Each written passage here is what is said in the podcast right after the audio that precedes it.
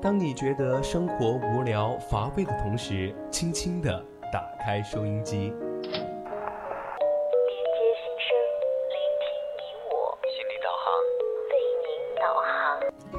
让匆匆赶路的人生停下来，在成长心路中歇口气，品味另一种人生。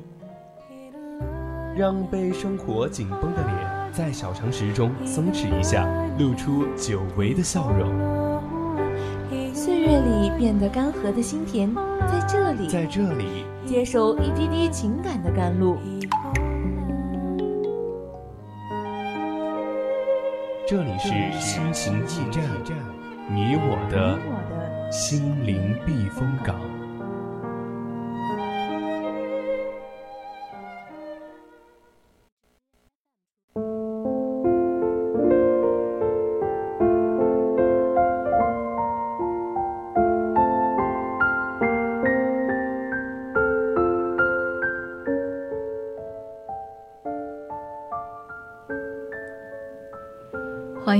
这里依然是我们的心情驿站，我是月生。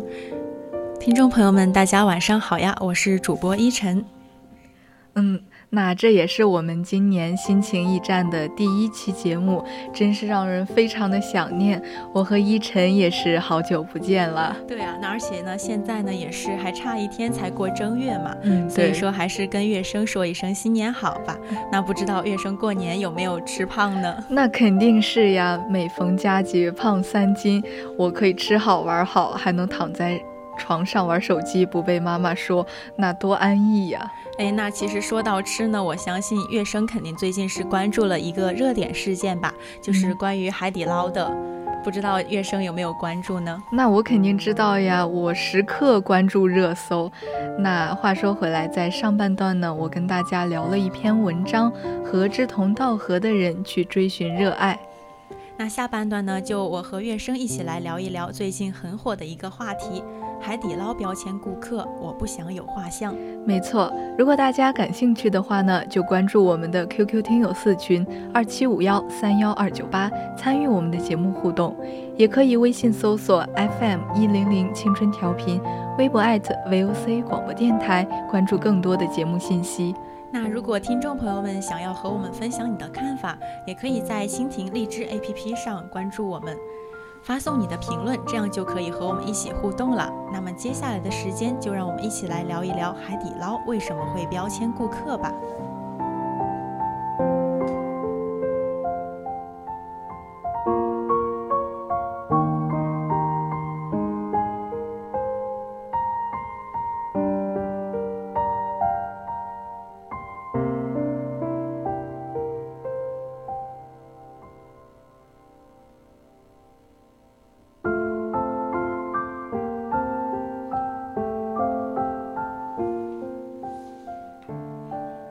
这个事情呢，是在二月二十三号，海底捞被爆出给顾客打标签，引起了广泛的关注。那随后在二十四号呢，海底捞就向有关的记者表示，门店的管理人员可以在会员系统中对顾客的就餐个性化需求进行相应的补充。就比如说，呃，这个顾客喜欢吃什么口味？啊，对对对。那其实呢，还有网友就是说，在社交媒体上爆料，就是说他们会在自己的会员系统里面给一些顾客贴上一些标签嘛，嗯，然后就可能会包括一些他们的体貌特征呀，或者是他们的一些个性需求等方面。其实呢，如果说是为了提升和优化顾客的个性化服务需求的话，我们是可以理解这个做法的。对，但是就是据说海底捞已经在二零二零年起就对。相关内容进行了持续的优化，明确禁止对顾客个人信息，如体貌特征等进行任何的备注。那其实呢，我们根据其那个画网上的一些视频画面显示的话，就是他们的标签有包括一些，嗯，比如说他们的年龄段呀，或者是他的一些口味，比如说他吃不吃胡萝卜，吃不吃香菜这些话题哈。对，就其实呢，嗯，对他们的顾客的一些信息会划分的比较细致。对，像我就是属于不吃香菜的一种人。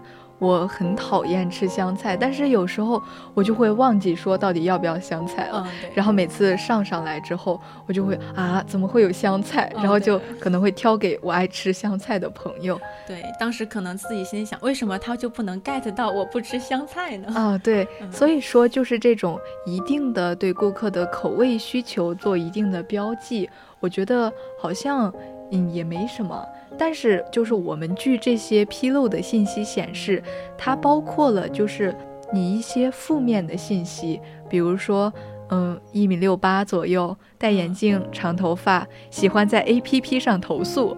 这个可能被顾客看到了，他心里就会有一些不满吧，就好像我有了被看透了那种。对，就我有了一个固定的标签，就比如说你走在街上，你说哦，原来就是那个女的，就好像会让别人心里有一点不舒服嘛。对，而且呢，其实呃，我们可以理解的是，打标签的目的是海底捞能够更有效率的去服务顾客嘛。但是呢，嗯，这种模式如果做得好的话，我们可以就是称之为定制化服务。对，毕竟现在很多人都很倾向于去享受这种高质量的服务哈。对，那俗话来说嘛，就是我们的 VIP 嘛，VIP。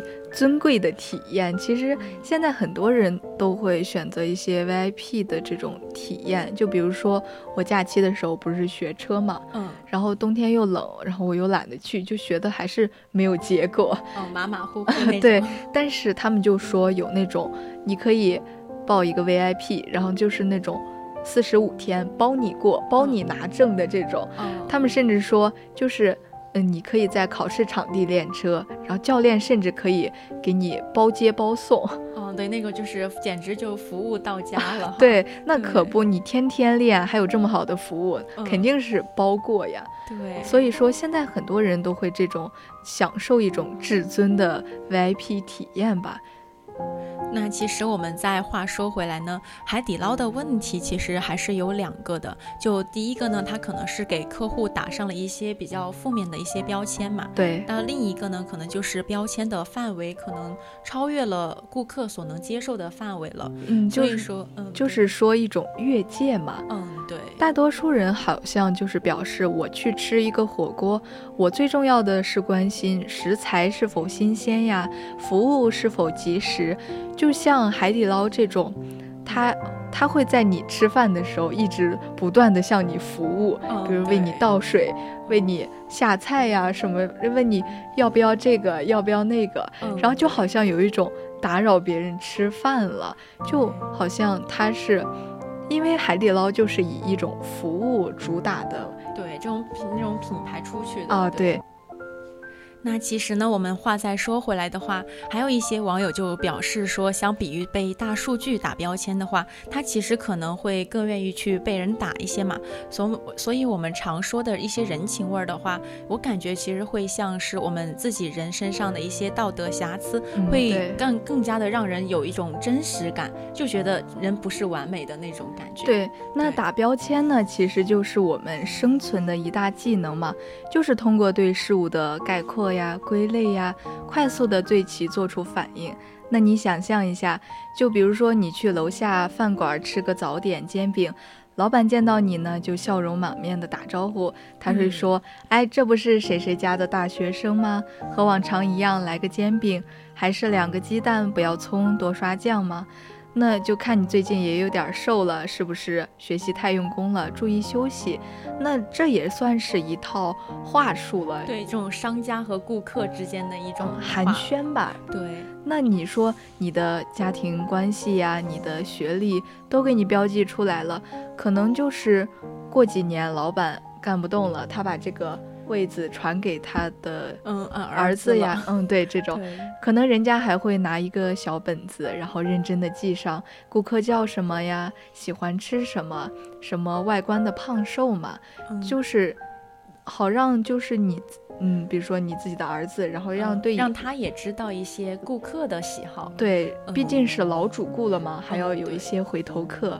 对，其实呢，这些东西的话，可能放在过去，嗯，人们更倾向于的是用自己的脑子去记，因为每天都会接触到这些顾客，他可能就记住了你自己喜欢吃什么。但是现在呢，我们都知道，我们现在的时代是一个数据化的时代了，对，所以说我们这些信息呢，可能会更多的被电脑记录。然后记录在系统里面，这样的话可能会，嗯，如果记录的多的话，他可能自己都能分析出来，你到底是喜欢什么样的，可能会比你自己还要了解你自己的那种。对，所以呢，海底捞这个问题的核心其实就是企业它保存了客户的观察特征和个人习惯，到底算不算是一种隐私侵犯了？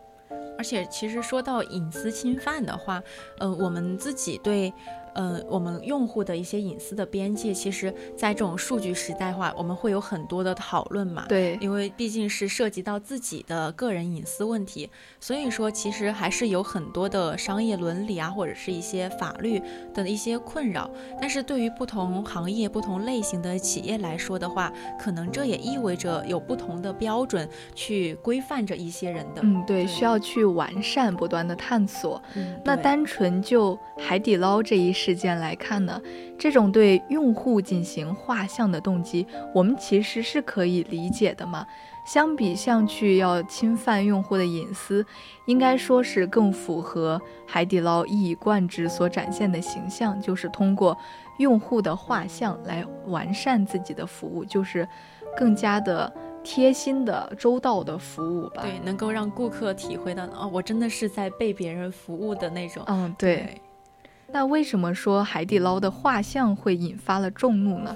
这个或许要归根到底，还是从海底捞本身上来找原因吧。当下呢，海底捞的真正问题上，就是所面对的用户正在发生变化。那在网上我们会看到一些这样的问题：为什么很多人不喜欢海底捞的过度服务？这种问题的浏览量可是会超过千百万的。那当现在就是社会性死亡。社社死啊，对这种现场，对这种词成为了流行词汇呀，还有一些社交恐惧症、社恐，嗯，成为年轻人定义自己的主流标签时，也就难怪海底捞的竞争对手会选择“服务不过度”作为自己的口号了。嗯，他可能就是想的，你海底捞不是呃一直打着就是为顾客做更贴心的服务嘛？对，那可能就会涉及到这个，所以我就从反方向来思考，就是用“不过度”这个词来嗯打自己的标那种口号了。对，就好像你安安心心的吃饭，我也不会来打扰你，只是，但是我的服务还是不会欠缺的嘛。那随着互联网时代的发展呢，很多人可能会变得。内向呀，不擅长和人交流，就变成了我们所说的社恐。对，而海底捞呢，就恰好相反。它是属于社牛的那种，就是社交牛逼症，是社恐的相反词。他会说你连水都不让你倒，就服务的过于热情了。对，一直说到这个话，我想起之前我和我室友出去吃饭的时候，就是，嗯，我室友特别喜欢喝那嗯海底捞的饮料嘛，对。然后那个服务员就看他特别喜欢喝，他刚喝完就给他满上了，然后他又只能继续喝，然后一直这么喝了几次之后，室友实在喝不下去了，然后他是又快见底了嘛，他就直接把杯子藏。起来，他不让他看见，我就觉得其实有时候会不会就是他如果服务过度了，也会给顾客带来一些比较那种困扰吧？对，那自己真的喝不下了呀。你光喝水了，那怎么有胃口去吃饭呢？对。那我就是去海底捞的时候，有时候还跟我的室友就比，看谁能自己倒上水，因为他的员工就会跑过来不让顾客自己倒水。后来我才知道，他说的是，就是如果。呃，顾客自己倒水被他们的主管发现了，是要扣工资的。呃，可能会说他啊，服务不到位呀。啊，对对。那话说回来，就是所谓的一些标签呢，到底应该是什么？在普通的语境里，标签可以是对一个人或者一件事的印象，那常常就是主观的意识，比如说你的高矮胖瘦呀，你长得可爱呀，或者是通常的目的就是为了评价一个个体嘛。那其实呢，在客户经营的这个语境里的话，标签可能就更多的偏向于数据分析和统计的一个结果了。对，因为它的目的可能真的就只是后续经营客户的时候，能够不用重复一些去分析这些数据，嗯，有因为有后面的大数据为他们服务嘛。对，那就是在这两种语境里，我们也不难发现，它个它的标签的含义和目的是不同的。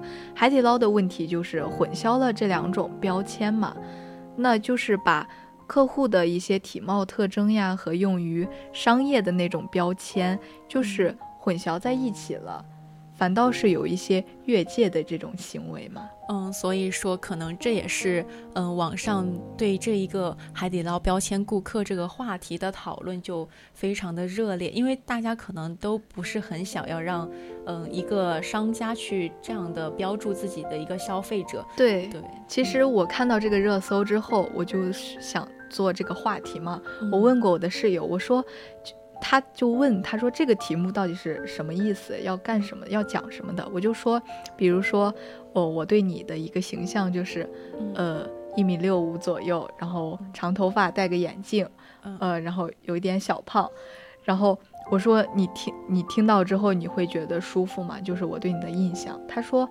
嗯、你不要让我知道就行了。嗯，我说那海底捞的问题就在于他的这些标签被顾客给看到了，他心里不舒服了，觉得侵犯了隐私。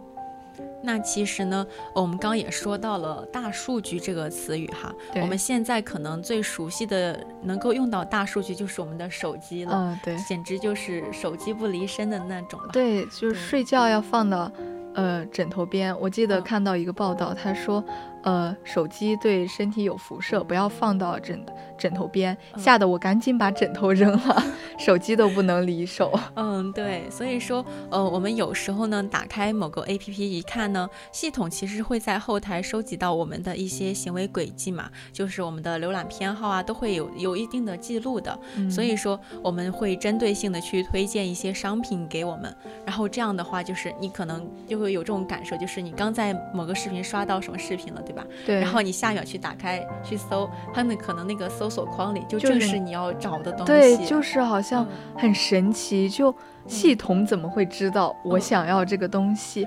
而且你说两个 A P P 它是不同的嘛，嗯，我才看了这个，怎么就会呃给我推荐？就是我在搜索的地方，它要知道。那像呃，我记得看过有一些讽刺的视频，就是嗯说现在这种大数据嘛，然后就说刷到了一个比较伤感的视视频什么的，嗯然后他的网易云里就会推荐一些伤啊感的歌曲，对，就更 emo 了，嗯让深夜，那就用着用着，有些人就觉得不太对了，就为什么他知道我要干这件事情？这手机是不是泄露了我的一些隐私呀？对，所以说我真的就是觉得现在的大数据真的是很厉害，嗯，就是在我觉得感叹的同时，我还会担忧一些，就我我看什么感觉好像都有人在记录，然后嗯这样的话，我会不会觉得就他在监视我的那种感觉嘛，会有一种这种担忧了。而且他就是，呃，在你搜索了一个商品之后嘛，它会有那个猜你喜欢，嗯我说这全是我喜欢的，然后我就会不停的翻下去，然后就可能就会要去买。嗯我觉得这可能是大商家的套路对一种策略，大数据太了解我了。那其实，在话说回我们这个海底捞的话，可能它的问题就会在于，就是因为，嗯，作为一个比较知名的一个餐饮品牌的话，他们的服务员手里肯定掌握了很多顾客的信息嘛，所以说他真的。可能顾客一张嘴就知道，啊，这个顾客你想吃什么，或者是嗯不喜欢吃什么之类的，对所以说就，嗯，感觉就像比 A P P 的弹窗，真的是让更让人害怕的那种。对，因为你不像是就比如说你经常去吃的一个煎饼摊呀，嗯，老板他会，嗯、可能跟你熟悉啊，然后就跟你。就跟你聊聊家常啊，唠啊唠嗑什么的对，甚至可能你跟老板熟悉，然后他会给你多加点料呀什么的。嗯我记得我在初中、高中的时候，就因为都是我我家那边上的学嘛，我跟我嗯哥哥，然后我俩是同一个年级的，然后呃初中是一个班，我俩每次放学了之后就嗯、呃回家就很晚了，然后我妈问我干嘛，我就说放学晚了，路上留。其实我俩每天都要去门口，就是去吃烧烤。后来那个烧烤摊老板就记住我们两个了，嗯然后我每次去，他就说，嗯，要这个腊肠是不是？嗯然后跟我哥就说，啊、要这个呃年糕是不是？他说对，然后就跟我们唠嗑。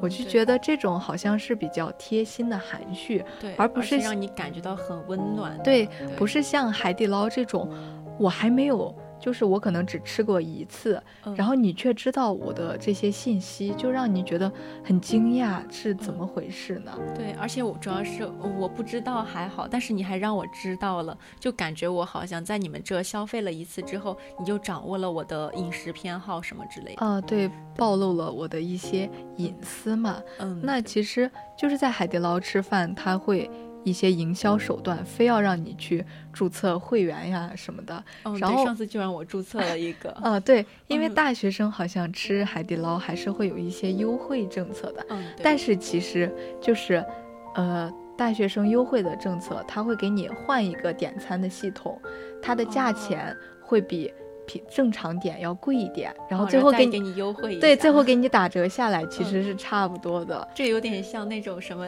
各大那种百货节什么之类，就是电商那种电商的打折就是满、嗯满两百减四十这种的，我觉得商家这种套路真的太多了。对，就是，嗯。但是其实海底捞，我觉得它有一个主打的就是服务嘛，其嗯实挺好的，就是它在外面它会有给你那个美甲服务，还有那个嗯呃做个那个手模的服务嘛。嗯然后就是那个排队好像也挺对他进去之后，可能怕你等着，他就说嗯你先挂一个号，然后嗯边吃边等。嗯然后每次我跟我们室友去，我们就呃每次就是一起去，然后那个餐桌上都没有人了，嗯 那个服务员就说：“我帮你们看着东西，你们先去做。”然后，呃，我有一次吧，在我们家那边的海底捞，我还做过一个就是免费的美甲，嗯但是当时还觉得挺好，因为只能做类似于纯色的那种。嗯然后我当时觉得挺好的。嗯，过不了两周，它的那个胶就掉了。我说，果然是不能贪图这嗯些小免费的 啊小便宜。嗯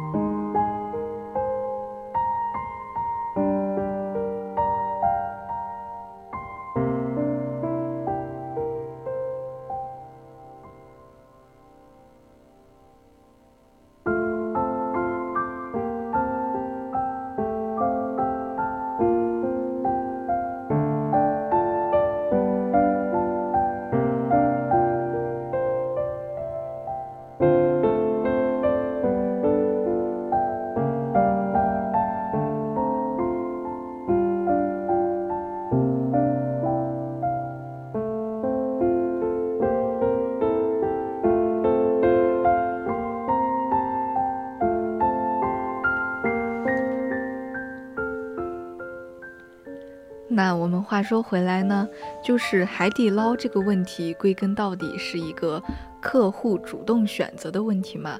那互联网行业呢，现在已经开始要求用户自主的选择是不是否要记录行为数据，就是自己的一些信息是否要记录嘛。嗯，给客户了一个选择。对嗯就是把那个权利交到了客户的手里，而不是嗯随意的记录这种。嗯那实体生意规范给客户打标签，我觉得可能也不会太远。就像现在一些、呃餐饮店呀，或者是服装店呀这种的，嗯，线下的一些行业，我觉得应该都不会太远。不光是线上，嗯线下也是要更加完善的划好界限嘛。就是不允许给客户打一些负面标签呀，或者一些不必要的标签，给客户增加一些心理的负担。对，让他们好好的吃一顿饭。嗯，对，就是不打扰。那现在呢，到了北京时间二十一点五十五分，我们今天的节目到这里就结束了。感谢大家的收听，我是月生，我是依晨，我们下周同一时间再见。